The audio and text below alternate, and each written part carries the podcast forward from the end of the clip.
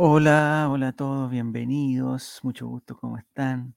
Estamos en un nuevo capítulo piloto, siempre piloto, del Relateando la Mañana, eh, aquí en el, canal de Twitch del All Right. Sean todos muy bienvenidos, sobre todo los muchachos y muchachas de el Spotify que nos premian todas las semanas con su fiel sintonía, eh, irracional sintonía. Así que muchas gracias a todos por, eh, por escucharnos, por escucharme más que nada.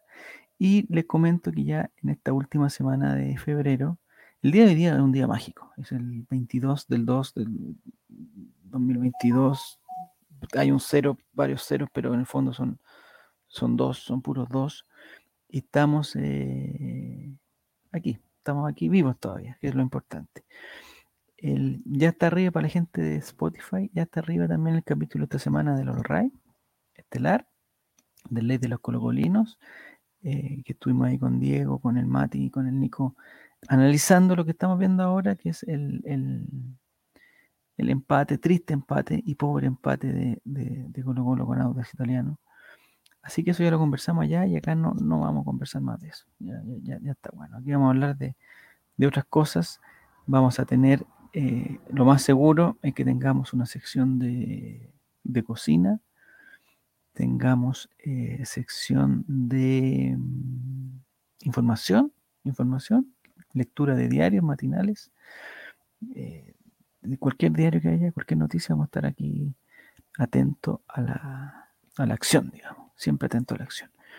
Si en el Twitch se corta, eh, yo tengo que seguir hablando porque los amigos de Spotify jamás se cortan.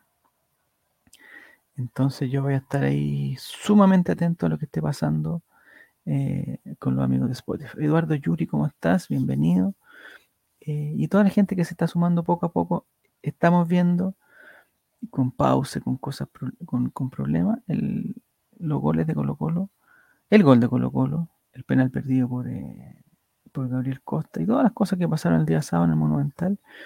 Pero hoy día ya tenemos que ir con, tenemos que ir con noticias nuevas. Si esa es la, esa es la. Mira, ahí está Gabriel Costa, cómo se lo perdió. Bueno, es lo que hay.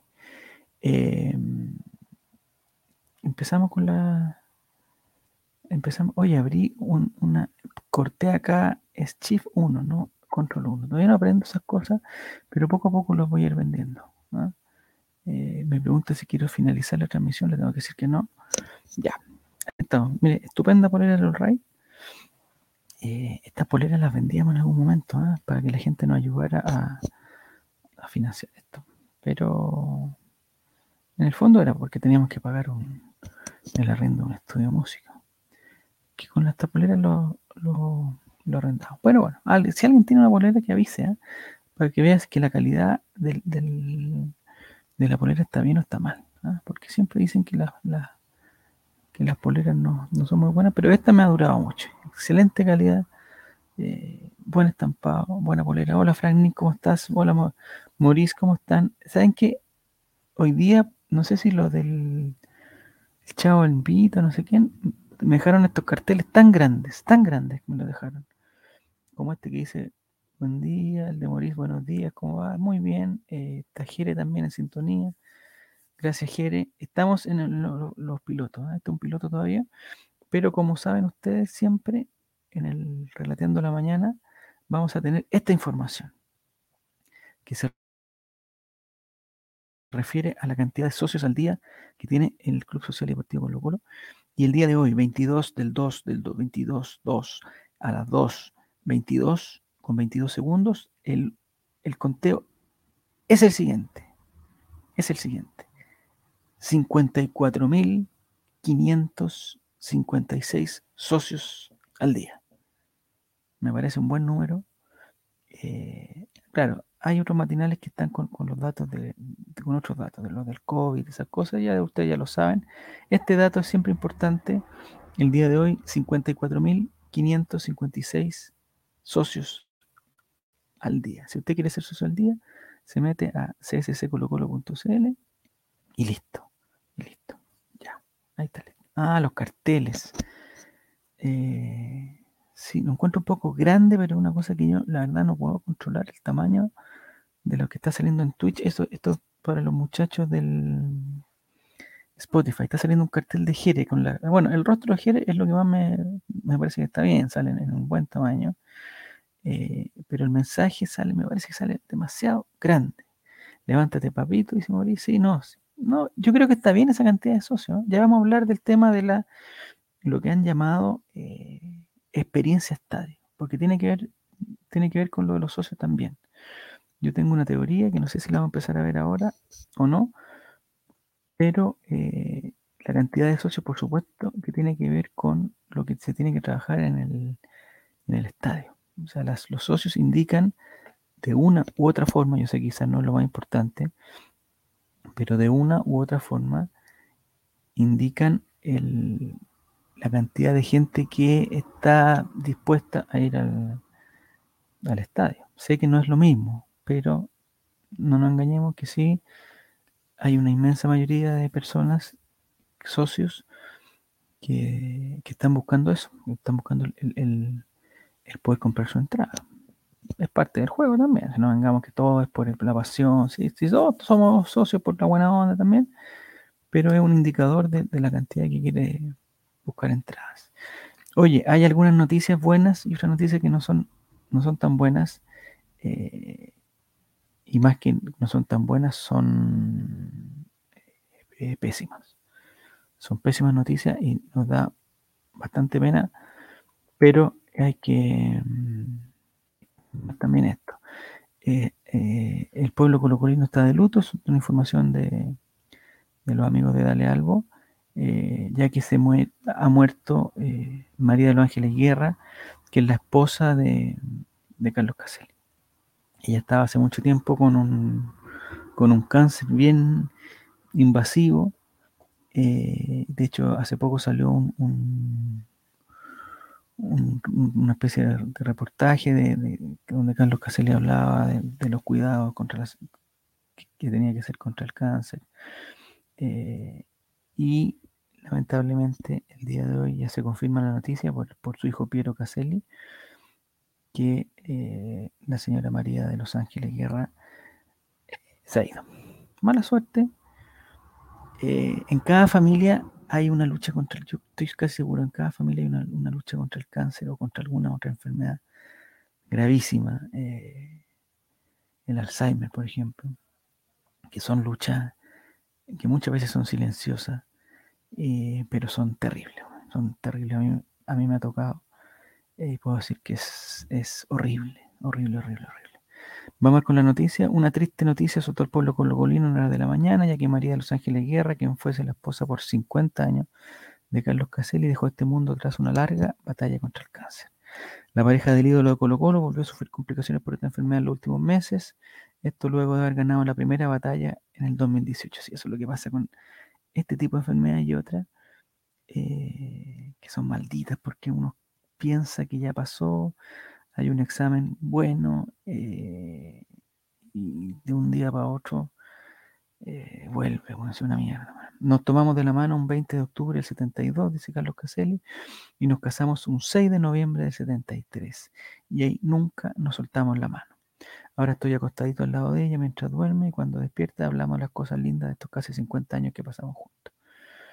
Oye, qué pena, Bueno, eh, un saludo para,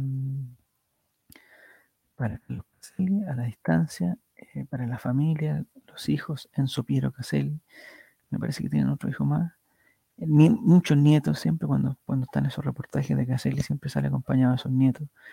se nota una familia bien achoclonada eh, y bien cercana. Entonces debe ser una noticia eh, tristísima.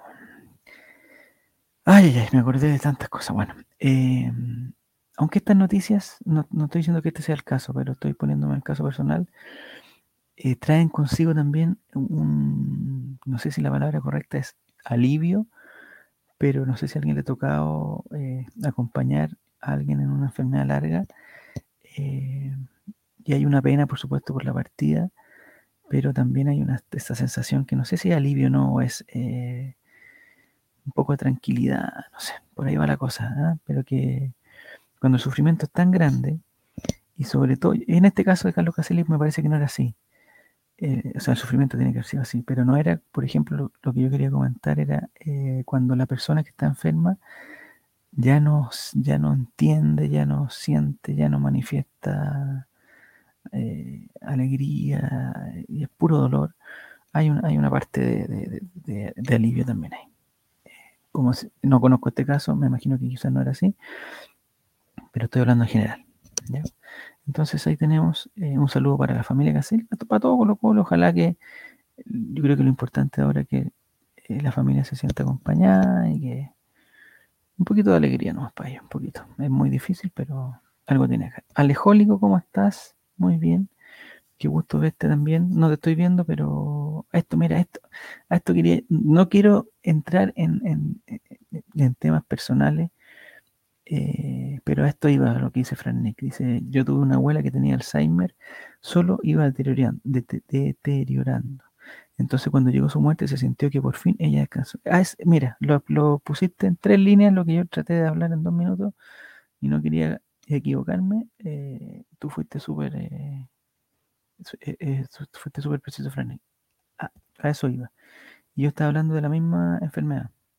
Es, es horrible el sentir que no hay esta sensación de que cada vez va a ser peor, que no hay que no hay una un avance, no hay una mejoría, entonces eh, que el día siguiente eh, va a ser peor, esa es la cuestión, que cada vez va a ser peor y entonces ahí es donde yo precisamente, y muy bien lo, lo pusiste Frank, hay un, alivio por el descanso, porque tú lo que más sientes es que esa persona está eh, sufriendo, está sufriendo. Entonces, bueno, repito, no es, no es el caso, no conozco el caso de la señora Caselli, eh, sí conozco el caso de, algunos cánceres que, son igual de malditos que el, que el Alzheimer, eh, porque los tratamientos son muy fuertes muy fuerte y te dejas muy mal. Entonces, claro, la misma persona que a veces está bien de la cabeza con el Alzheimer es diferente porque tú te lo tienes que imaginar lo que está sintiendo la otra persona. Eh, por algún gesto, por alguna cosa, pero bueno, quizás ahora con, con, este caso del cáncer, claro, la persona podía decir lo mal que se sentía, lo cansada que estaba, eh, pero bueno, ya, no quiero meterme más en estas cosas. Un saludo para ellos y ojalá esta cosa hay que, hay que compartirla igual, yo siento. ¿ah? Eh, es peor, ah, peor guardársela, sobre todo si a alguien le toca eh, ser como el, acompañante principal de esta cuestión. Porque muchas veces, eh, no sé, pues en este caso quizás era Carlos Caselli el que, el que cuidaba y se sentía, no sé, pues de repente él también se sentía triste de ganado, pero tenía que estar con la cara llena de risa tenía que estar nunca cansado y eso es lo que, lo que afecta. Pero bueno, vamos a salir de esas cosas porque ya hay, otras informaciones. Vamos con la prensa del...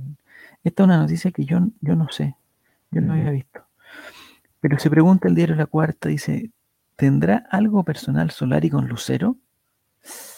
El video que desató la furia de los hinchas de Colo Colo. No tengo idea de lo que se está hablando, pero este es, vamos a ver, ese el Lucero, ese lo tengo claro que es Lucero. Entonces vamos a ver que eh, esta es una noticia de Leonardo Pérez del día 22 de febrero del 2022 a las 2.22. Hoy día todo es 2.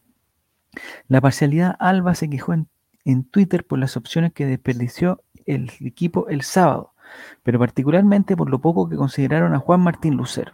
De hecho, algunos incluso sugirieron que había un tema personal para no pasar. Ah, este es un cagüín gigante de, Leonardo Pérez, no sé si él, lo hace porque lo mandan o, a él le pareció que esto era así. Eh, la tarde del sábado Colo Colo lo pasó mal ante Auda Italiano, pese a ponerse en ventaja rápidamente mediante un lanzamiento penal de Juan Martín Lucero, los salvos no pudieron estirar la ventaja, aun cuando contaron con varias opciones. En la segunda etapa, el cuadro itálico se les vino encima hasta conseguir el empate. Luego los de Quintero se quedaron con uno menos tras la expulsión de Esteban Pavés y no lograron quebrar la paridad. Al respecto, el técnico, ya, pero ¿dónde está la noticia de Lucero? Dice, tenemos que mejorar anímicamente algunos jugadores que no están finos a la hora de definir, pero el funcionamiento del equipo está muy bien, dijo Quinteros. Los hinchas percibieron lo mismo y en redes sociales que se quejaron por las chances perdidas. Me encanta la palabra chances. De hecho, comenzó a circular un hilo que tomó distintos fragmentos del cotejo para exhibir una situación puntual. Las pocas veces que los jugadores salvos consideraron a su centro delantero, el argentino Juan Martín Lucero. Creo que no es la información que tú estás dando, que no le quiso presentar a la hermana Moris, no, no, me parece que no. Oiga, ¿tiene alguna receta de tortillas para chuta? No, pues Alejólico. Alejólico viene a este programa a, aprender de cocina, compadre. Si quiere vamos a tortilla española. Eh, aquí está el hilo. Ah, el hilo es de entrenador Hernán, donde muestra, eh, no sé si lo podemos ver, entrenador Hernán, te pedimos permiso para poder ver esto. Eh, es, un hilo que aquí está al revés, me imagino. No, tiene demasiadas. veamos un video de entrenador. De. Aquí está, miren. Lo vamos a agrandar y aquí está el video dándole la ah, está en play, ya. Ahí miren, es un pase que debió hacer Solari y que no lo hizo. Eh, algunos dicen que por Comilón. Mira, ahí va otro, otro jugador más que es eh, Falcón. ¿A quién se le tiene que dar? A, Lucero y la toca para atrás. ¿sabes que Esto de los videos es como los pantallazos de. Mire, ahí, le marca la jugada a Lucero y no se la pasan. Esto habla muy bien de Lucero porque siempre está en el lugar adecuado. Y eso me parece muy bien. Que era una cosa que no tenía eh, ni Parragués, o sea, Parragués no la tenía definitivamente, y en menor medida Iván Morales tampoco estaba 100%. pero miren, en estos casos es un, buen video de Hernán Entrenador que nos muestra, para la gente de Spotify, nos está mostrando la posición de Lucero en los ataques de Colo Colo. Y por lo menos en estas en esta que hemos, visto ahora, está siempre bien ubicado, siempre pidiendo la pelota en el espacio correcto. Ahora, que no le den el pase, esta se la perdió solo, mira, Lucero, que no le den el pase, eh, depende de, o sea, no sé si siempre es una, es, es por maldad, si a veces uno, no puede hacer, yo creo que todos sabemos, uno no puede hacer eh, lo que quiere. Pues, si, no sería bien fácil, estarían todos jugando en el, en el Manchester City. Pues, estaría bien jugando en el Manchester City. Eh, estoy de acuerdo con Alejólico que dice que ese por los videos hasta el tiburón Verón es un crack. Sí, pero estos son videos de... Mm, ¿Cómo salgo de aquí? Estos son videos de, eh, de posiciones. Claro, cuando tú, tú un video de un jugador, el video con que presentó Sport Recife a Javier Parragué, habla muy bien de Javier Parragué, y nosotros que lo íbamos viendo semana a semana, con todo el cariño que le tenemos, eh, claro, ese jugador me gustaría tenerlo en Colo Colo, pero claro, eran cinco minutos o menos, dos minutos y medio de una carrera de cuatro años, ya, hasta si hacemos eh, video del Ray, el, Ray parece entretenido en, un video de cinco minutos, si no, no, no nos engañemos. Ya, y este era las, el, el hilo de Hernán Entrenador que se llama Hernán y tú uno. Dice, por ejemplo, si vas a tener un delantero como Lucero, tienes por lo menos darle tres pelotas en ventaja por tiempo. Ese es un dato que no sé si está en algún libro, en alguna cosa, pero parece que es la opinión de Hernán Entrenador y yo lo respeto como jugador, como titero y como persona. Eh, por lo menos tres pelotas por ventaja. Se desmarca bien al espacio y bajando al medio. Incluso hay una jugada que realiza dos desmarques y nadie puede filtrar el balón. Eso nos falta, un filtrador de balones. Eso es verdad. Dice, por último, el posicionamiento de jugadores claves como Gil y Costa. Porque Gil por detrás de la línea de medio realizó sus dos mejores intervenciones y Costa apareciendo por el centro de detrás tuvo sus mejores opciones de peligro. Eso es verdad. Yo estoy de acuerdo aquí con Hernán Entrenador y con algunas otras personas que han comentado que le gustaría ver a Gil un poco más atrás y Costa, en el caso que esté en el, equipo titular, al medio. No directo para la izquierda. Ahora, el profesor CJ sabe mucho más que nosotros. Mucho más que nosotros. Y eh, él seguramente va a tener claro qué es lo que hay que, qué es lo que hay que mejorar. Ya. vamos a hablar de la experiencia estadio. Alguien estaba comentando ahí de la experiencia estadio. Ya la vamos a hablar. Eh, mira, Roberto Vargas, mira, buen, muy buen mensaje a ver qué nos dice, relator, buen día. El sábado nos complicamos solos de hace mucho tiempo que Costa viene inseguro en las pelotas detenidas. No se debería tener en cuenta para los varones parados, ni menos para tirar penales. Creo que el profesor Quintero debería castigarlo en la banca como lo hizo con Falcón el segundo tiempo contra La Serena. Mira, estoy muy de acuerdo con Roberto Vargas en 1925.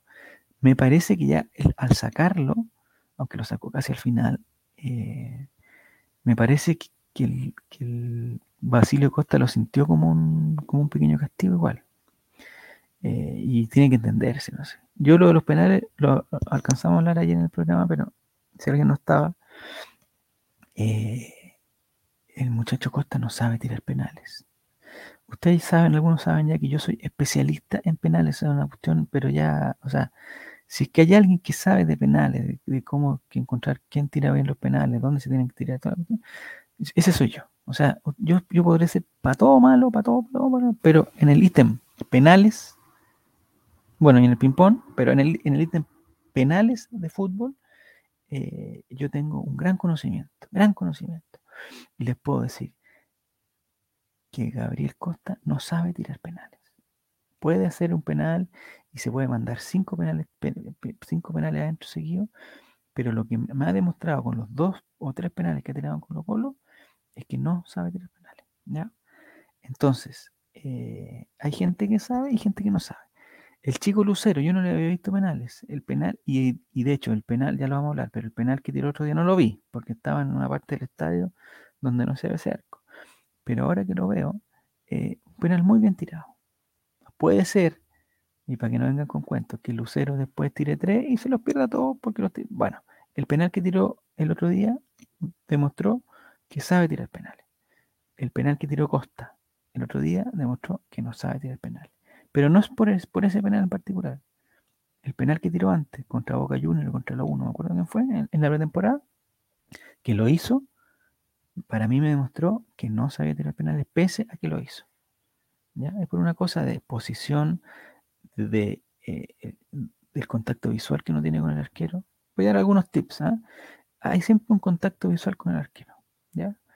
Uno se queda en el chiste que el arquero le dice para acá, para acá, te eh, ¿cómo se llama? Te, rompeme, no sé cómo dice, tirame, te voy a comer, te voy a romper, no sé qué. Bueno, esa es una cosa, esa es la caricatura, pero siempre hay un contacto visual del, eh, del arquero con el, con el delantero. ¿ya? Después viene la posición del, jugador. En el caso del penal de Costa, que no sé si está por ahí, bueno, alguien lo tiene que tener. Eh, él parte al medio y se tira después eh, hacia la izquierda para tomar vuelo. Esa es una técnica que no sé para qué sirve, yo nunca la he entendido. Que pensará que si va por el medio también se puede, lo puede tirar de zurda, no, no nos engañamos. Pero bueno. Eh, y lo otro es la posición del pie al momento de, de, de hacer el gesto técnico. El gesto técnico de Costa, aquí, mira, mira, Roberto Vargas que me cayó bien Roberto Vargas. Roberto Vargas dice, el penal de Lucero es casi perfecto. Se nota que sabe. Y lo más probable es que tiene variantes para volver a tirarlo. Si lo hubiese tirado nuevamente en el segundo, lo más probable es que lo hubiera hecho. Eso no sabemos. Ahí, Roberto, ahí no sé. Porque también tengo que reconocer que tirar un segundo penal con tan poca, tan poco tiempo de diferencia. O sea, ya el segundo penal en un partido es complicado. El segundo penal, cinco minutos después o diez minutos después, también es complicado. No digo que sea imposible, pero y que no lo tenga que tirar, pero es complicado. Si lo hubiese tirado nuevamente en el segundo, lo más probable es que lo hubiera hecho y le hubiera permitido aumentar su confianza goleadora y empoderarse como sí. o sea, muchacho Lucero, yo, el que menos tengo dudas de Lucero, lo ha hecho, pero perfecto. Algunos partidos no ha hecho goles, pero él, lo ha hecho muy bien. Y en el penal estoy de acuerdo con Roberto, que dice que lo tiró casi perfecto. Es muy un penal fuerte a una esquina el gesto técnico bien tirado, eh, hizo el amague, atención, y aquí voy para que, para que, ustedes vayan aprendiendo también, yo, yo, estoy aquí para enseñar, para nada más, para enseñar. Eh, no, él hace el gesto de engañar al, siempre se hace el gesto de engañar al arquero, ¿ya? Pero ahí empiezan los engaños porque si uno, uno mira para un lado y ya está demasiado mirando para el lado, el arquero dice, oye, me está mirando para este lado, es porque me lo va a tirar por otro lado. Entonces ahí se empieza el gestito que es como el, esto es como un cachipún también, si tampoco es, o sea, tú podéis ver el, historial del, anterior que te tira una tijera, un papel, papel, papel, tijera, piedra, pero en el momento de los que hubo te puede cambiar, te puede cambiar la rutina. Ahora, la diferencia y por qué estoy de acuerdo con Roberto Vargas que el penal está bien tirado es porque el arquero no le compró la mague, que el, arquero puede o no comprar la mague.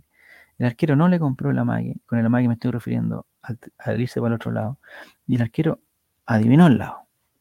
Pero aún adivinando el lado, el penal iba esquinado y fuerte y el arquero no fue capaz de alcanzarlo. Penal perfecto para mí. No sé por qué Roberto Vargas dice que le pone el casi. Para mí es perfecto. Claro, pues, quizás lo eh, perfecto, perfecto, tirarlo al ángulo como Matías Fernández, pero da lo mismo.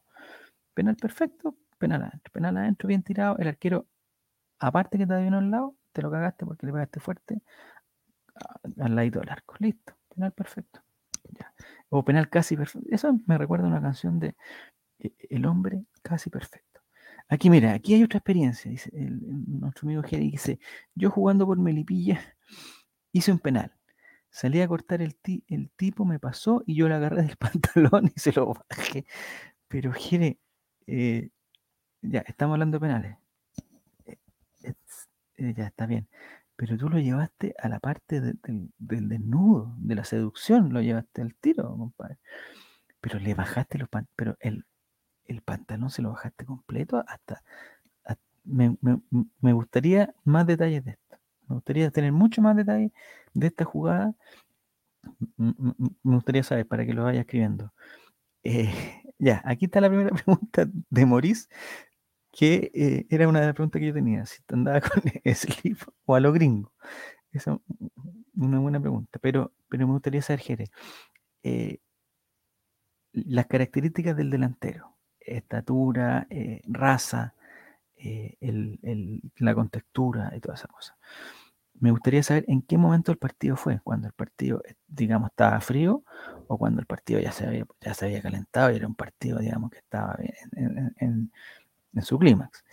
Y, me gustaría saber lo que pregunta Maurice, porque de repente hay shorts de fútbol que tienen como esa mallita abajo, eh, pensando, no sé, el, rival, no sé cuál es el rival de Melipilla en ese, en ese partido. Pero igual hay gente que lo usa, claro, con calzoncillos debajo o hay gente que ocupa esa mallita pero sin calzoncillo. Em, me parece que cuando el short, la experiencia que tengo yo, cuando el short es de un equipo que tú no te lo llevas para la casa, estoy pensando en una selección, por ejemplo, una selección de un establecimiento educacional, digamos, en que te pasaban toda la ropa. Eh, claro, ahí era feo usar el, el short sin calzoncillo, entonces uno se ponía calzoncillo. Entonces, me gustaría por eso yo saber cuál era el rival de Deportes Melipilla en ese partido. Aquí una información. Aquí está. Ah, no, no, no, no. Siento relatar. Ah, volvimos a los penales. Eh, un segundo. O sea, estamos en los penales, pero quiero saber. Aquí está. Esto es quería saber. La información de, Jere. Era un cabro que nos tenía para el huevo. Fue como el tercer gol o alcancé a bajarse entero, solo medio cachete. Pero se le alcanzaron a ver las nalgas al, al al delantero. ¿Quién es el, o sea, el, el público, los demás jugadores, los defensas, el árbitro? ¿Alcanzó a ver, alcanzó a ver semidesnudo a ese delantero? No sé, ¿y con qué? ¿Y, se lo hiciste con una mano, con las dos manos? ¿Se lo hiciste a propósito? ¿Se lo hiciste con la, con la pelota entre medio? ¿O, fue en un córner? Porque yo he visto también que cuando hay córner eh, y está alguien en el primer palo y, un, y, alguien del rival se pone adelante como así para molestarlo, eh, yo he visto jugadores que, hacen, ¡ah! le bajan los, pantalones y también por una forma de, presión. Eso es, bilardo, bilardo, todo bilardo. Ya, bueno, entonces, eh, pucha, sé que tú, eh, tú, me encantaría escuchar todas las anécdotas que tienes de tu tiempo como arquero de Deportes Melipilla. Eh, me parece que no sé si no sé, me gustaría saber tu posición en, la tabla de arqueros, si ganaste alguna vez el premio Zamora o alguna cosa. Ya, Roberto Vargas, hablando en serio, dice, siento que los penales que golpean en un costado de la malla, producto de la comba que hace el golpe del balón, es perfecto. Estoy de acuerdo contigo también, Roberto. En eso concuerdo con usted. Quizás perfecto para mí es darle más altura, más cerca del horizontal a mi modo de ver. ¿Sí? Sí, sí, sí. Eh, no, tengo nada que rebatirte, Roberto Estoy de acuerdo. Eh, sí, está perfecto. No tengo claro.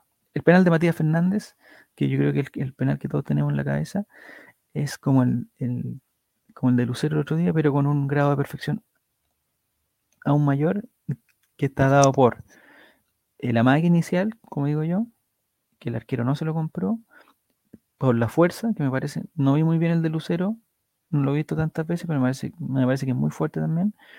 Eh, y el de Matías Fernández está dado por, bueno, por el contexto y por, y por la ubicación que, como dices tú, está más, más cerca del horizontal. Es un riesgo mayor que se asume, pero es, muy bien. Eh, buenos días, Coto Siesta. Eh, me gustaría, hoy día nadie me ha dicho cómo está el clima en las diferentes regiones del país. En Santiago es un día despejado con algunas nubes, pocas nubes y flacas, eh, pero siento como que, como que bajó la temperatura. Esa es en, mi humilde impresión, ¿eh? que bajó un poquito la temperatura, no, no lo puedo confirmar, pero me parece que, la temperatura está un poco baja. Ya, entonces ya vimos la noticia eh, de si tendrá algo personal Solari con, con Lucero. Vamos a la siguiente noticia con que nos sorprende, en este caso, los amigos de Dale Algo de nuevo. Así que, Dale Algo eh, señor Mr. Lápiz, ¿qué dice? Hoy es un día palíndromo. Tengo mis dudas, tengo mis dudas. A ver, 2202 2022 2202. Ya, sí, palíndromo. Me imagino que palíndromo es que es lo mismo de un lado para el otro. Yo no sé el eh, concepto técnico, Mr. Lápiz, pero si tú lo dices, yo te creo. Y me parece que porque es 2202 2022, sí, exactamente, está lo mismo por un lado o al otro, es como el, como el logo de WOM, eh, como el logo de, hay otros logos también que son iguales de un lado a otro. Ya, palíndromo. Este es el, programa donde la gente aprende, así que todos los ignorantes que no sabíamos, el señor Mr. Lápiz nos ha enseñado que palíndromo es, eh, me imagino que es eso, Mr. Lápiz, lo mismo por un lado o lo mismo para el otro. Es como eh, había otra palabra que también decía eso, pero no sé. Pero me imagino que, la, palabra que mejor explica lo que está pasando el día de hoy es palíndromo. Así que bienvenidos a este. Eh, de hecho, el titular de este programa, cuando lo subamos a, Spotify, va a ser un titular de tal forma que sea palíndromo, que se lea igual para un lado y para el otro. Así que, Mr. Lápiz, si nos puede dar alguna sugerencia de cómo titular este programa de forma palíndroma, no sé si está bien dicho, eh, me gustaría que dijera, ¿ya? Palíndromo. Si no encontramos eh, en las palabras adecuadas, le ponemos 2202 2022 y listo, y estamos listos. Pero me gustaría esforzarnos un poquito y que, y que tú mismo, metes el lápiz, nos dieras un titular palíndromo. La palabra salas es palíndroma, por ejemplo. Salas para un lado, salas para el otro. Y si buscan internet tienen que ver palíndromos. Sí, tampoco. Ya, vamos a la noticia. No nos distrajimos con, los palíndromos. Si alguien tiene clima en otras regiones del país, eh, aquí que dice, las penas, hay martes de Champions hoy día. No sé, estoy, estoy, es que tengo que hacer cosas en la tarde, pero vamos a ver si lo puedo. Lo importante es esta noticia, eh, Roberto. Me encanta que esté participando Roberto Vargas, porque además estamos de acuerdo en muchos temas. No sé cómo será tu vida, digamos, personal, eh, digamos, tus intereses más allá del fútbol, pero me parece que eh, Roberto estamos en, el, camino adecuado. Fanático de los monitos, Maxi Falcón la rompe con nuevos tatuajes de Hey Arnold, Ed, Ed y Eddie y Phineas El defensor central dejó en claro lo mucho que le gustan los dibujos animados y sumó una nueva colección a su cuerpo con notables tatuajes. Hay que recordar, esta nota, perdón, es de Patricio Chagüe, dale algo. Hay que recordar que, eh, que Maximiliano Falcón tiene un tatuaje de Bob Esponja y de Patricio. De Patricio. Ah, mira, aquí ya nos proponen un titular palíndromo.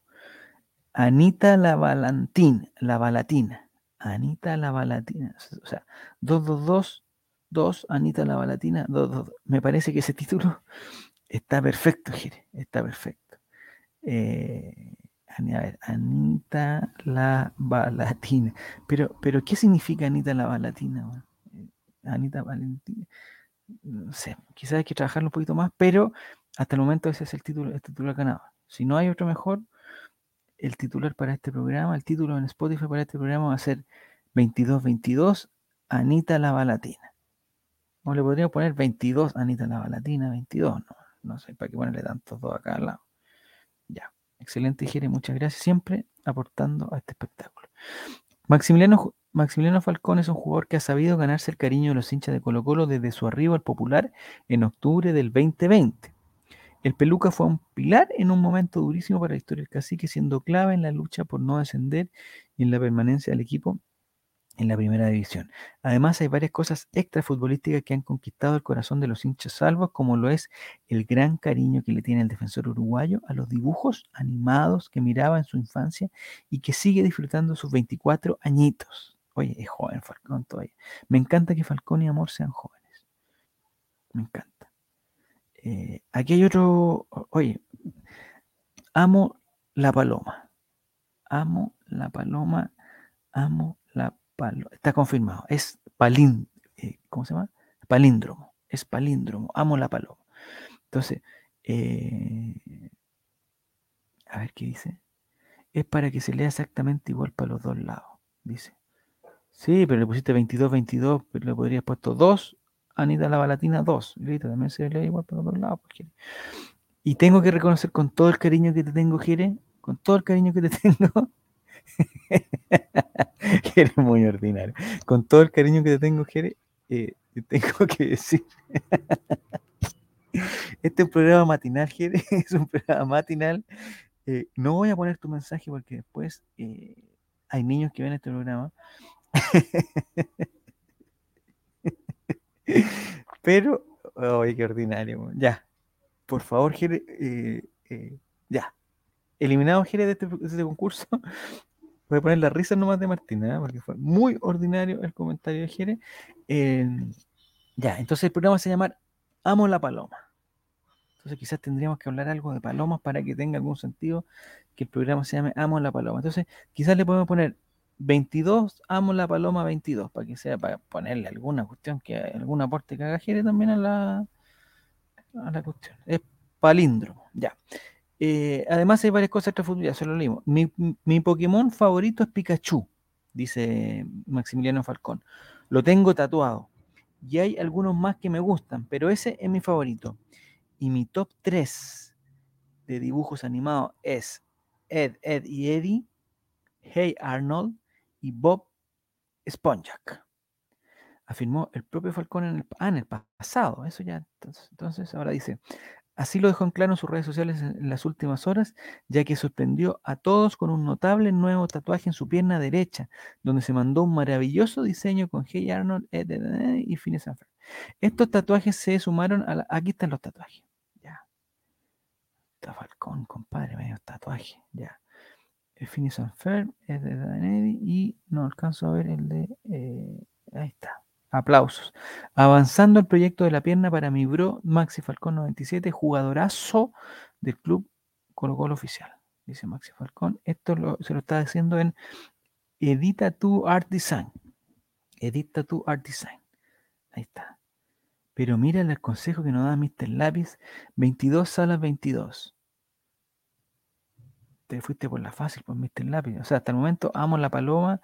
Es el más parecido a que no se entienda que es un palíndromo, pero que es palíndromo y listo, ese es el titular. Amo la paloma hasta el momento.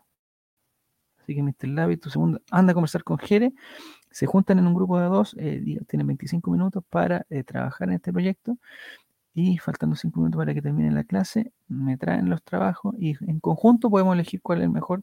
Ojalá tener una lista de unos entre 5 y 10 títulos posibles. ¿ya? Así muchas gracias, Mr. Lapi si quieren, si quieren pueden salir de la sala y eh, digamos, se van con Jere, no molesten a sus, a sus otros compañeros, por favor. ya, aquí está el tatuaje de... En proceso parece que está todavía. ¿eh? Yo la otra vez que vi a Falcón, eh, vi el tatuaje de Bob Esponja, no me acuerdo si estaba pintado o no estaba pintado. No me acuerdo. Ya, el próximo desafío de los salvos en el torneo será ante Huachipato. ¿Y qué tiene que ver la noticia de los tatuajes de Falcón con, esto es como lo mismo que nos dicen a nosotros, oye, hablen de fútbol, no sé, como que hablan de cualquier weá, y en la última línea, bueno, oye, el 27 de febrero jugamos con Guachipato la fecha 4. Nada que ver, pues, muchachos. Ya. Patricio Chahue, muchas gracias por la información que nos diste. Me gustan los tatuajes de, de Maximiliano Falcón. Me parece que es un excelente jugador y excelente lienzo. Digamos, me parece que su cuerpo es un excelente lienzo. Eh, Alejólico dice de los tres, Phineas and Ferb son los mejores. Es que yo no, no los cacho, no cacho mucho. Tengo que reconocer que no cacho mucho a, esa, esos monitos. Eh, de todo eso, el que más cacho es Bob Esponja, aparte de Scooby-Doo y, y los Picapiedras. Pero parece que Falcón no, lo, no le gustan tanto. Ya, hay, un- hay otra noticia también. Oye, Dale Albo nos ha nutrido de todas las noticias el día de hoy. Le, le agradezco eh, a Patricio Chagüe también. Miren esto. No, esto es increíble, miren. Miren lo que les voy a mostrar. Es una noticia de, eh, de Jaime Pizarro que valora la decisión de su hijo Vicente de, en este mercado de pases. Quedarse en Colo Colo era lo que él más quería, dice. Pero lo que más me llama la atención de esta noticia es eh, que está escrita por Patricio Chagüe el día 22 de febrero del 2022, un día palíndromo, eh, pero miren a la hora a la que está escrita, a las 5.30 de la mañana. O sea, Patricio Echagüe tiene eh, problemas de sueño o tan... algo pasa aquí. Patricio Echagüe está sacando notas para darle algo a las 5.30 de la mañana. Una nota que, eh, digamos, por su importancia, podría haber salido perfectamente a las 9 de la mañana, no a las 5.30. Bueno, pero no importa. El Kaiser entregó detalles de lo que fue la renovación de su hijo y la conformación del plantel Albo de la mano de Gustavo Quintero para esta temporada palíndroma.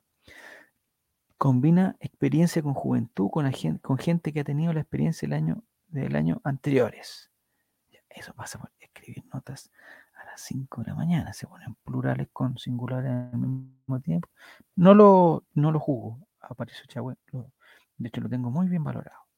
Muy bien valorado. Dentro de, de mis índices de valoración está muy bien valorado.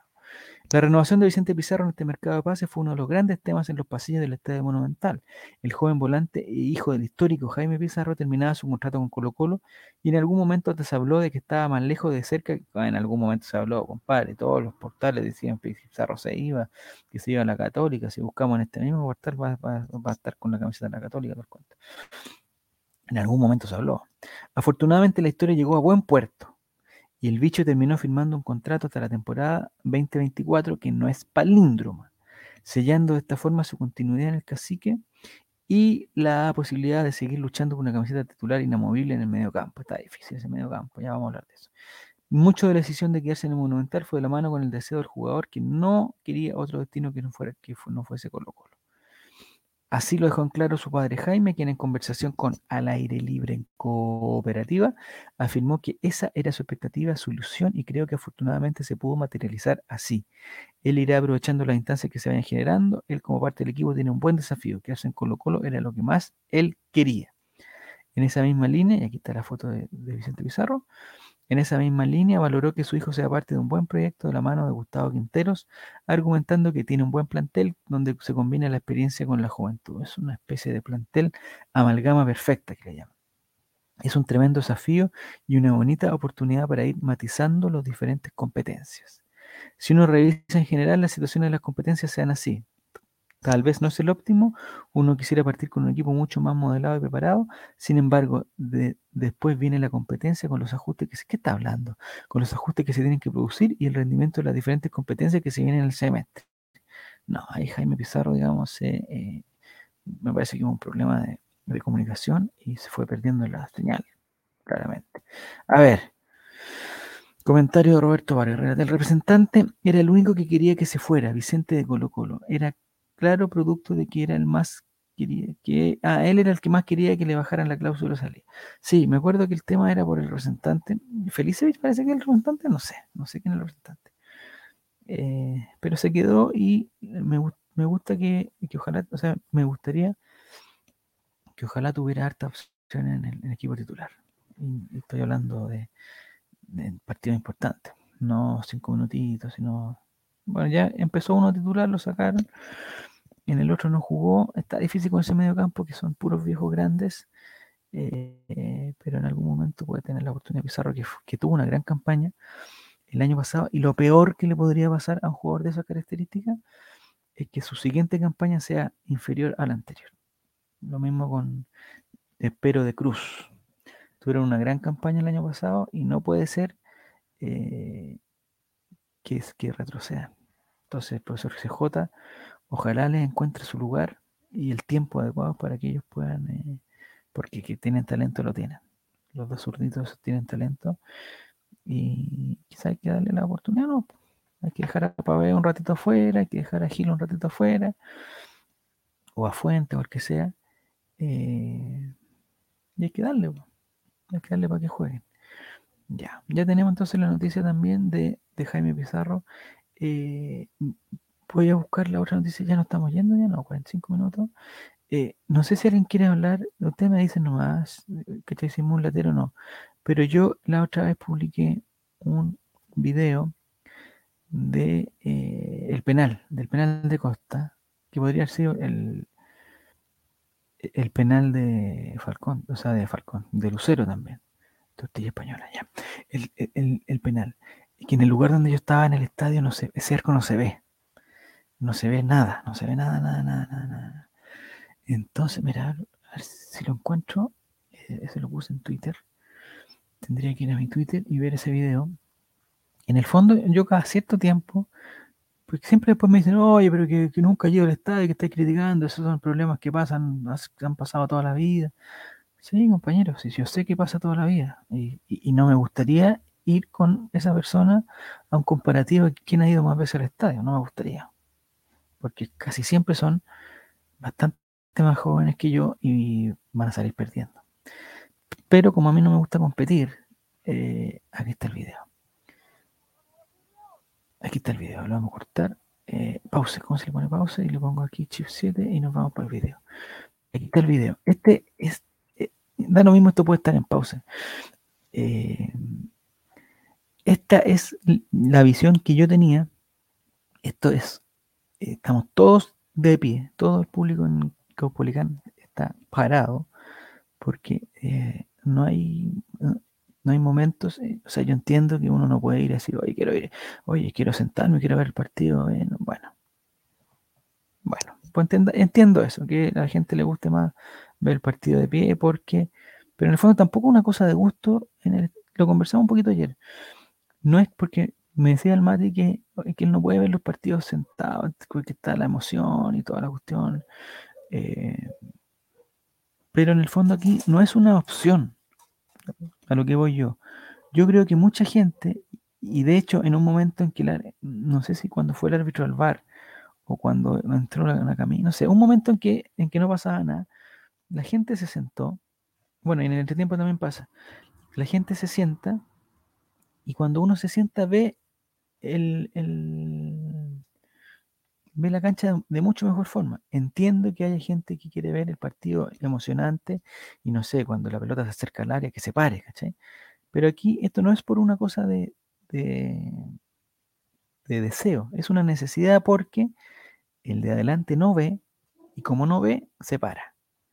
Y eso hace que el de atrás, que antes veía y ahora como el otro está parado, no ve, se pare. O sea, no es una cosa de, de, del partido que está emocionante. Es una cosa de necesidad que no se ve. Entonces, en este caso, que aquí está el penal, vamos a poner play, pero da lo mismo porque en el fondo lo que, lo que quiere mostrar no es el penal, lo que quiere mostrar es que no se ve nada, padre. Entonces, yo me, yo me ponía en el caso, oye, eh, hay gente que compró eh, entrada ahí carísima en esa misma ubicación para la Copa América, por ejemplo. Hay gente que compró esa, esa misma ubicación carísima para eh, la eliminatoria. Imagínate que llegase a ver, no sé, un partido de Copa América, semifinal. Yo, exageré y puse la final, pero si fuese una semifinal ahí, Brasil-Argentina, estoy poniendo un caso que perfectamente se pudo haber dado. Y hay definición a penales. Y tú fuiste a ver a Neymar, fuiste a ver a Messi, fuiste a ver a Agüero, fuiste a ver a, no sé, ¿quién más está? Richarlison, eh, a Paquetá y no sé qué, y vaya a ver las definiciones penales y te toca verlo de ahí, weón. Eh, más allá de la emoción, de que no sé qué cosa, que no se ve lo que vas a ver, compadre. No, o sea, no se ve. Yo siempre, yo ya lo he, dicho muchas veces y lo voy a seguir repitiendo las veces que sea necesario. En Caupolicán, y me, y me atrevería a decir que en todos los, los, los codos, me parece que en todos, en tres por lo menos sí, porque yo he estado, en tres codos, en tres de los cuatro codos, y, digamos, por la lógica, en cualquier codo, eh, esto ya lo he dicho muchas veces y lo voy a repetir igual. Eh, no hay un lugar donde tú te pongas donde se vea toda la cancha. No hay un lugar. ¿ya? Yo entiendo y no sé también si uno va al, a, pongamos, pongámonos exagerado, si uno va al teatro municipal y se pone en el tercer piso, arriba, cuarto piso, no sé qué, en la parte más arriba, eh, hay lugares donde no se ve todo el escenario y hay lugares donde no se ve eh, la orquesta. Hay lugares. ¿ya? ¿Por qué? Porque te tapan la cuestión o te fuiste, no sé, o te tocó justo el de atrás y hay un, hay un entonces eh, la diagonal no se ve ya. Eso, esos lugares son escasísimos y muchas veces, quizás ahora ya no, pero antes muchas veces, cuando tú comprabas tu entrada te decía, este es un lugar con no sé cuál es el concepto, pero creo que era visibilidad reducida, una cuestión así. Puta, y si todas las entradas de ahí costaban 8 lucas, el espacio, el asiento tuyo con visibilidad reducida costaba menos. Porque es una cosa de lógica, es una cosa de lógica. ¿Ya? Entonces, aquí voy yo. En, los cuatro codos del Estadio Monumental, que debe representar, por lo menos, no, soy, no soy matemático, pero por lo menos debe representar el 20% de la gente que está en el estadio, o el 25% de la gente que está en el estadio, eh, todos ellos tienen visibilidad reducida. Todos, todos, todos, todos, todos, todos. O sea, en ningún lugar de esos codos se ve toda la cancha al mismo tiempo. Si quiero ver el córner y, tengo la suerte de ver el córner, eh, tendría que, que, levantar. En esta posición que estamos viendo el video ahora, no se ve el arco, producto de la reja y de otra cuestión, pero no se ve desde el área chica hacia la derecha, no, se ve nada. No es problema que, eh, eh, que el vidrio está sucio, que me tapó el de adelante, no, no se ve nada. O sea, el área, el área chica, prácticamente lo que yo con harto entusiasmo y con harto cariño, digamos, puedo ver que, que, bien, detrás de una reja, detrás de un acrílico, otra cosa, pero más o menos bien, se ve será el 5% del área chica, el 10% del área chica. Eh, me parece que, hay, que, hay, un tema ahí, que hay un tema ahí. La gente que está en la ubicación donde estoy yo, que es donde está la cámara, que está hacia la derecha, no ve nada de ese arco, o sea, ve, menos que yo. Yo estoy ahí en una ubicación donde digo, ¿sabes qué? Prefiero ver el otro arco, que el arco donde hace los goles Colo el segundo tiempo, eh, digamos tradicionalmente. Prefiero ver ese y perderme este porque si me pongo un poquito más a la izquierda para poder ver un poquito más de este, me voy a perder también el otro. Entonces yo tengo que, ahí los que vamos a Copolicán, los que van a Copolicán los que van a otro codo tienen que decidir. Mm, puta, vemos este arco o vemos este otro arco. Si me pongo más abajo, es menos. Yo estoy ahí, no sé, serán unas 10 filas desde arriba hacia abajo, o 15 filas máximo. De ahí para abajo, las otras 40 filas, se ve menos aún. O sea, ese lugar no se ve ese arco.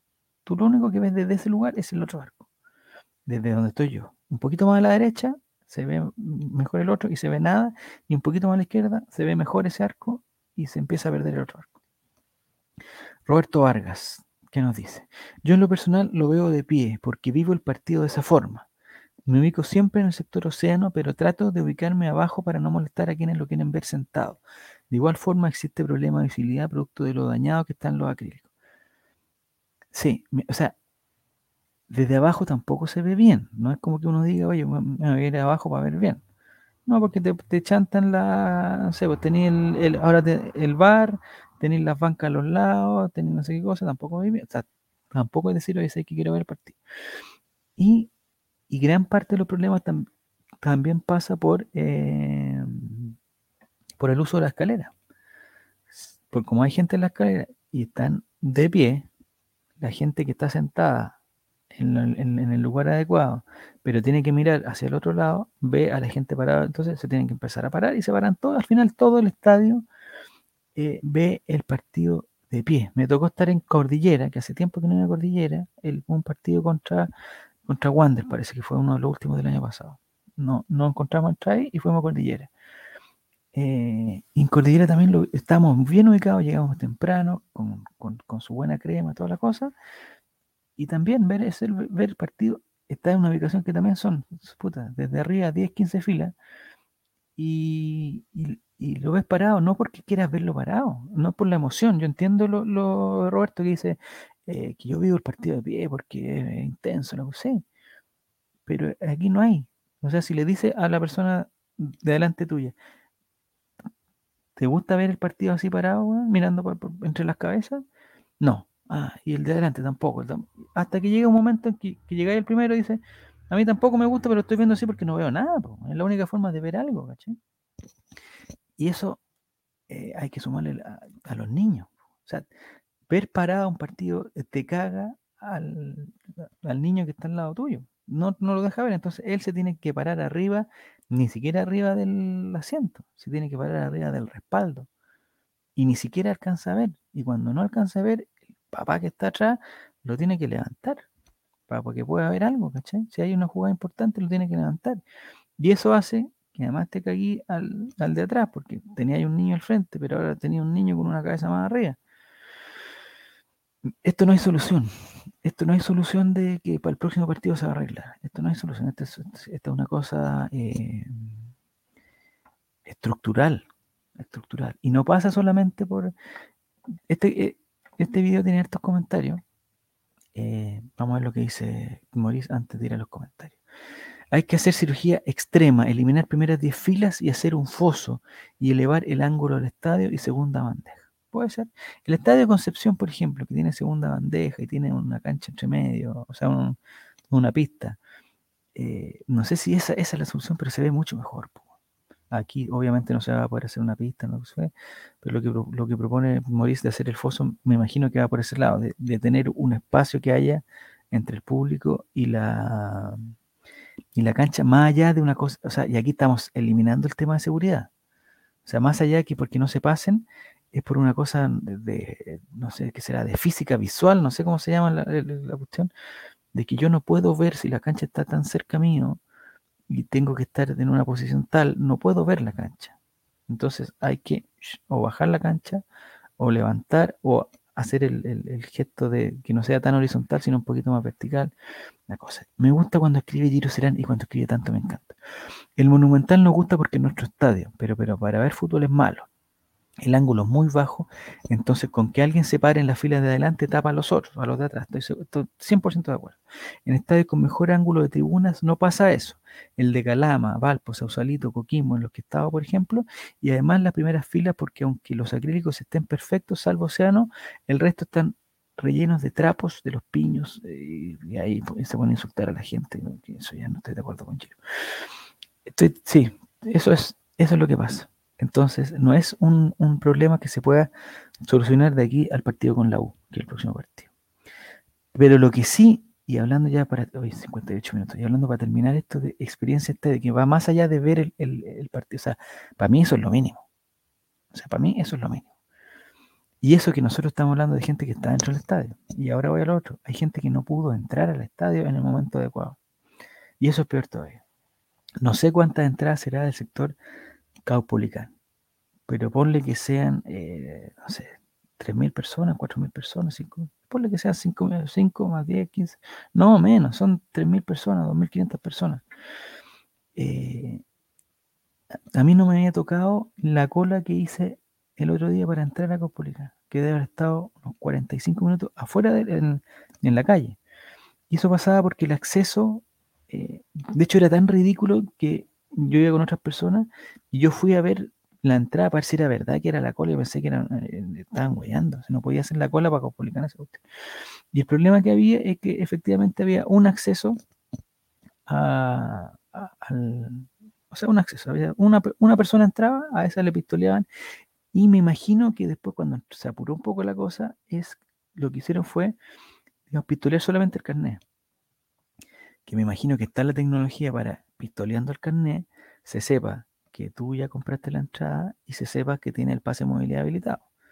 Me imagino que existe esa tecnología, no creo que sea tan, tan difícil saber, porque en el fondo lo que yo me imagino que pasó antes era que te revisaban la entrada, te revisaban tu carnet y te revisaban el pase de movilidad. No hay, ni, no hay otra forma de entender la demora entre que cada uno entrara, porque en verdad se demoraban un minuto por persona, un minuto por persona. Entonces, entrar un minuto por persona por dos mil personas son dos mil minutos y no sé cuánto horas, pero eso es mucho rato. Es mucho rato. Entonces, no. Ahí está el problema. Eh, les voy a dejar el video, tengo un problema, me están tocando un poquito la puerta. Voy y vuelvo.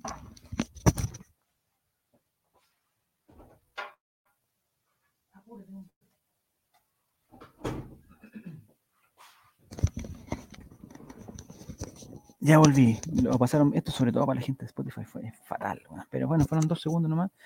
Entonces, ¿de qué estamos hablando? Del el, achicar la cancha. No, del acceso. Eh, comparto lo que opina. Lamentablemente, el ángulo es muy malo en Monumental, ya que, ya quien ve el partido desde arriba ve las canchas lejísimo.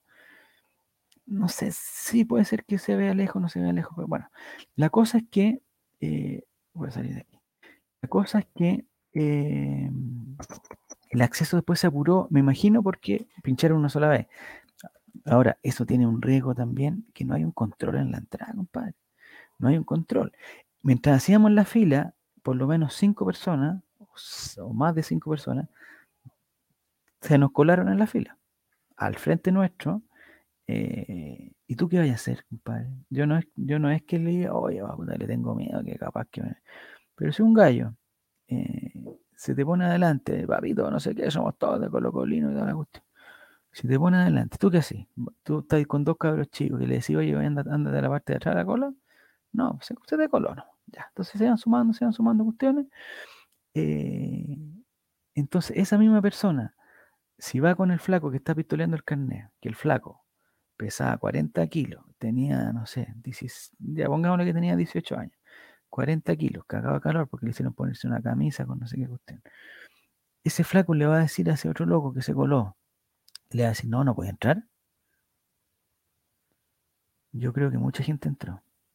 Eh, en el momento en que, la, en, que, en que se flexibilizó, entre comillas, el acceso, se flexibilizó. Entonces ahí hay otra, hay otra tarea. Es bien fácil vender entrada y, hacer una reunión de directorio y decir, ¿sabes que vamos a subir los precios, dos mil pesos? Porque, bueno, eh, la demanda, la, la, pandemia, la crisis, y tenemos que... Compadre, si usted va a poner una persona que va a hacer el control de la cancha, que va a decidir quién entra y quién sale, eh, tiene que ser eh, una persona que lo pueda hacer. O sea, la señora es muy buena onda, pero tiene que hacerlo. Y si el flaco tiene que revisar, así como revisa, como me revisa a mí, de arriba para abajo, tiene que revisar al flaco del lado que está apurado y que lo está puteando, va a tener que revisarlo nomás, pues, compadre. Entonces, quizás esa persona, ese flaquito de 52 kilos, eh, no es el indicado. Entonces, ¿qué se hace? Y si no se puede contratar a gente, entonces no pueden entrar las 28 mil personas. Porque si, si ese control se hace así y tú tienes que controlar a las 28 mil personas eh, y te va a demorar 19 horas en controlarla, entonces no se puede. Entonces, aunque la intendencia te diga 29 personas, y aunque el negocio diga que es perfecto tener a 29 personas, es una irresponsabilidad muy grande, compadre, porque el día de mañana va a pasar una cagada. Y el que se te va a colar en la fila va a tener algo eh, y se va a colar porque hay una fila de una hora y se va a colar y va a entrar y va a entrar y, y la señora le va a decir que no y el va a entrar hay que tener mucho cuidado, compadre. Y no estoy, esto no es una crítica social a la delincuencia ni al respeto por, las cosas, no. Hay que tener mucho cuidado, compadre.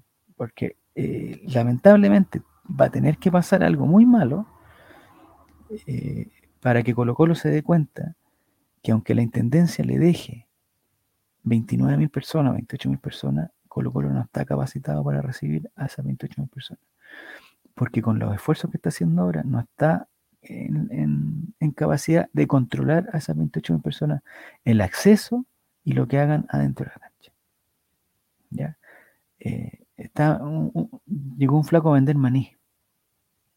Mira la tontera, yo no estoy alegando que no sé. Eh, entró un flaco a vender maní, que tenía una mochila con, no sé cuántos eran, 10 kilos de maní.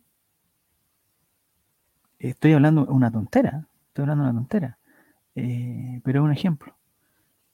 Entró a vender maní, ¿ya? Cuando no se puede, eh, no se puede comer dentro del estadio. Ese nivel de, de, ridiculez estoy hablando. A mí me da lo mismo y obviamente el, loco, bueno, se hizo millonario porque vendió todo su maní, eh, pero, pero así, eh, así está el control. Eh, eso pasa. Eso pasa. Estoy poniendo el ejemplo del maní, no como una cosa, hoy que atroz, que, que, una persona entró a vender maní y, y, igual no da boleta. No. Estoy diciendo que no hay, que, que no, este es un, eh, es un ejemplo para decir eh, que no hubo control. Él entró con maní, otras personas pueden entrar con otras cosas. Eh, y, el día que quede alguna cagada va a quedar porque el control es horrible. Es horrible. Se exagera el control con alguno y se libera el control con otro. Las personas que controlan no están en condiciones de controlar. Con todo el respeto que me merecen. Y sé que esta es una cosa como sociedad, que podría estar no están en condiciones de controlar. Este no es un partido de la en la NBA para el que tenga la posibilidad de, ver reportaje y todas las cosas.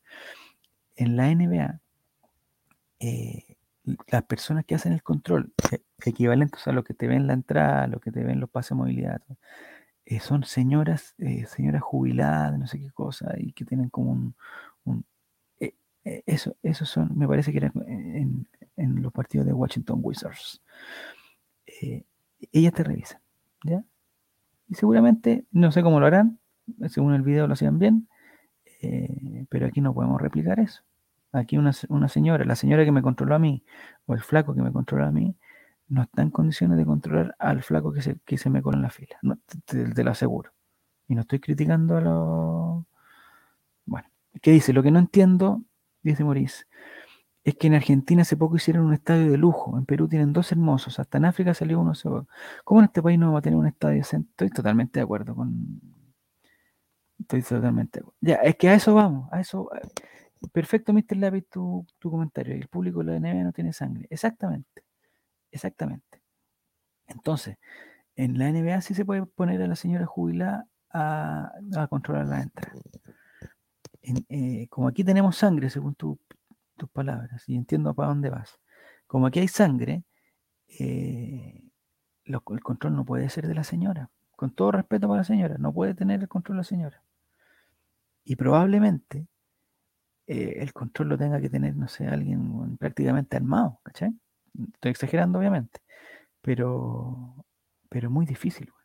A lo que voy yo, hay que, hay, hay que tener menos cantidad de, hay que tener menos cantidad de, personas que pueden, lamentablemente, porque si queremos controlar a las 28.000 personas eh, de la forma adecuada, con la gente que hay, con el tiempo que hay, vamos a necesitar muchas horas. Y va a haber que llegar 8 horas antes del estadio, entonces, sin poder comer y sin poder tomar nada. En el baño salía un así, eh, para gente de Spotify, así estoy haciendo con el pulgar y el índice. Así salía eh, un poquito de agua, loco. Agua, lo, lo mínimo, ¿cómo no hay, agua? Entonces, para subir la entrada es bien fácil, pues, oye, oye, es que somos las entradas porque, weón, eh, puta, vendimos más que Bad Bunny, weón, en, tres horas vendimos todo el estadio, weón. ¿Cachai? Eh, Blasterino, bienvenido. Este, eso pasa que la señora cuesta menos que alguien con más capacidad para controlar. Totalmente de acuerdo. Sí, es que eso es lo que pasa. Estoy de acuerdo. O sea, si sea, para controlar, para controlar a la gente que, entra al estadio, a la gente que Mr. Lape dice que tiene sangre, para controlar a la gente con sangre, eh, tienes que tener un guardia de la caricatura del guardia de discoteca. Con todo el respeto, si no, no te funciona la señora que cuesta más barata o el, cabro de 18 años, que es muy buena onda será y seguramente ayuda a su mamá y con esa plata se compra cosas para el colegio y toda la cuestión. Eh, ese buen es más barato. el, el, guardaespaldas es más caro. Entonces, ahí hay que compensar. ¿Qué hacemos? Con el guardaespaldas podemos eh, recibir a los 28 mil hueones, pero necesitamos mil guardaespaldas. ¿Existen? ¿Hay la plata para contratar a mil guardaespaldas fornidos eh, que, protejan la cuestión y que si un hueón se pone tonto, lo saque para afuera? No, parece que no tenemos. Don Maurice dice que fue a tu capel. Había una viejita que tenía el cuello de botella, se acercaron varios a gritarle para que se... Es que ese es el problema, total muerto. Esa, totalmente de acuerdo con Maurice, ¿cachai? Ponen a la viejita, ¿por qué? Porque la viejita es muy buena onda, toda la cuestión, seguramente tiene criterio, pero a, a las personas con, voy a decir con sangre, es, es, un, es un eufemismo total lo que estoy hablando. Pero si la pones a la señora a controlar a las personas con sangre, chuta, compadre, no lo puede hacer, compadre, no lo puede hacer. O sea, esa señora puede recibir a la gente en un, en un supermercado, darle la bienvenida, echarle el alcohol gel en las manos. Eso puede hacer esa señora. No estoy criticando a la señora, por favor, que se entienda así. No estoy, ojalá, para mí el objetivo final es que la señora trabaje, es que trabaje ahí y que la persona eh, la revisen ahí, que la señora lo haga bien y todo. Pero estamos hablando de 28 mil personas con sangre. Entonces no se, no se puede. Ya muchachos, nos pasamos de hora totalmente en este piloto. Eh, le agradezco a todas las personas que han, han participado. Estoy de acuerdo también con Blasterino. En resumen, no quieren invertir. Es que eso es, Es, que, es que todos al final se reducen a eso, porque al final en el Excel que ven ellos ven, oye, cantidad de entrada, lo multiplicamos por el precio de la entrada, esa es nuestra ganancia. Pero no, pues compadre. No, eso es que. Y para el partido con la U va a ser peor, va a ser peor. Eh, por ahí alguien estaba diciendo que no iban a reducir el aforo porque iban a castigar por los piedrazos que llegaron, no sé qué cosa. Bueno, una de las formas de las soluciones parche es reducir la cantidad de gente que pueda entrar. Eh, entendiendo que no, o sea, imagínate cómo se haría si fuera, si se permitiera que fuera gente de la U. O sea, eso es, estamos en, el nivel de ya que eso es impensable, o sea, es una, locura, imagínate, una locura que vaya gente de un equipo a ver a su equipo a otro estadio y es una locura. Estamos mal, muy mal. Eso es, un poquito por la sangre, es un poquito porque no quieren invertir, es un poquito porque el Estado es malo, eh, pero es la solución de eso es una cuestión de fondo de años, años, años, años, años, años, años. Ojalá el estadio de la Católica que lo van a, reformar, el, estadio San Claro de Apoquindo, eh, lo hagan pensando eh, en que vaya gente de las visitas también. O sea, no podemos empezar a pensar que, oye, que, la gente del otro equipo no pueda entrar porque no, ese no es un punto de partida. Ese es un, es un horrible punto de partida. Y eso es, es, es, ese es, eh, el gran problema. Y hemos llegado a eso porque ya está todo mal. Pero no partamos del punto de partida que, oye, sabéis que este, este, estadio va a ser solamente para la gente católica, ¿ah? solamente para la gente católica. No, no se van a meter los rotos acá porque ellos van a tirar piedras. No, no compadre. Los estadios hay que pensarlo para que vaya a ver, o sea, para, para ver fútbol. Y si juega Colo Colo con Católica, lo ideal es que vaya gente de Colo Colo y lo ideal es que vaya gente católica. Lo mismo para el Monumental con Lobo. Lamentablemente, hay que reducir aforo nomás, dice Maurice. El Monumental ya no, ya no hace más de 20.000 personas cómodamente. Es que sí, va más allá del cómodamente sentado. ¿eh? Mm, es como el circuito completo. Eh, el circuito de baños, el circuito de sentarse cómodamente, el circuito del acceso, el circuito del control, de salir, eh, el día que haya un, un, terremoto y hay que hacer la... Ya no, ya no hacen eso, no sé si llegué muy tarde, ya no hacen eso que ONEMI recomienda, bueno, y los puntos de seguridad, o sea, el día que hay un terremoto, me parece que hay que salir para la cancha o salir para el, estacionamiento, nadie sabe, nadie sabe, 28 mil personas que no tienen idea para dónde tienen que salir. ONEMI recomienda, ya. Y eh, entonces muchas gracias a todos por, eh, por, participar. Eh, les agradezco. Me parece que mañana quizás podemos tener otro ratito de Relateando la Mañana, e, el, el, programa oficial empieza en, en, marzo, ¿ya? Ahí con la música de Ger y todo el cuento. Ya, muchachos, muchachines, ha sido un gusto. Muchas gracias a la gente de Spotify. Eh, la última, lo último comentario quiero hacer, no quiero dejarlo sin leer. Dice: Hay estudios que dicen que solo con la configuración de los accesos puedes minimizar los problemas del acceso, pero hay niveles en los que cualquier sistema colapsa. Yo me imagino que, por ejemplo, estoy hablando solamente por Caupolicán, no estoy hablando por otro lado. Me imagino que si en vez de tener una entrada, eh, tenemos tres o cuatro, y entonces eso significa multiplicar por cuatro los flacos que te controlan, multiplicar por cuatro, no sé, el, acceso más rápido. Ahí tendrán que ver, o reducimos la cantidad que entre, la cantidad de gente que entre a Caupolicán para que haya un solo acceso, o multiplicamos los accesos por 4 y, y, y, multiplicamos el aforo por 4. Pero así como está hoy, no da, no da nada. Ya, bendiciones para tener un buen número en la fila. Ah, se viene la entrada de Bad Bunny, segunda parte. Les deseo mucha suerte, mucha suerte.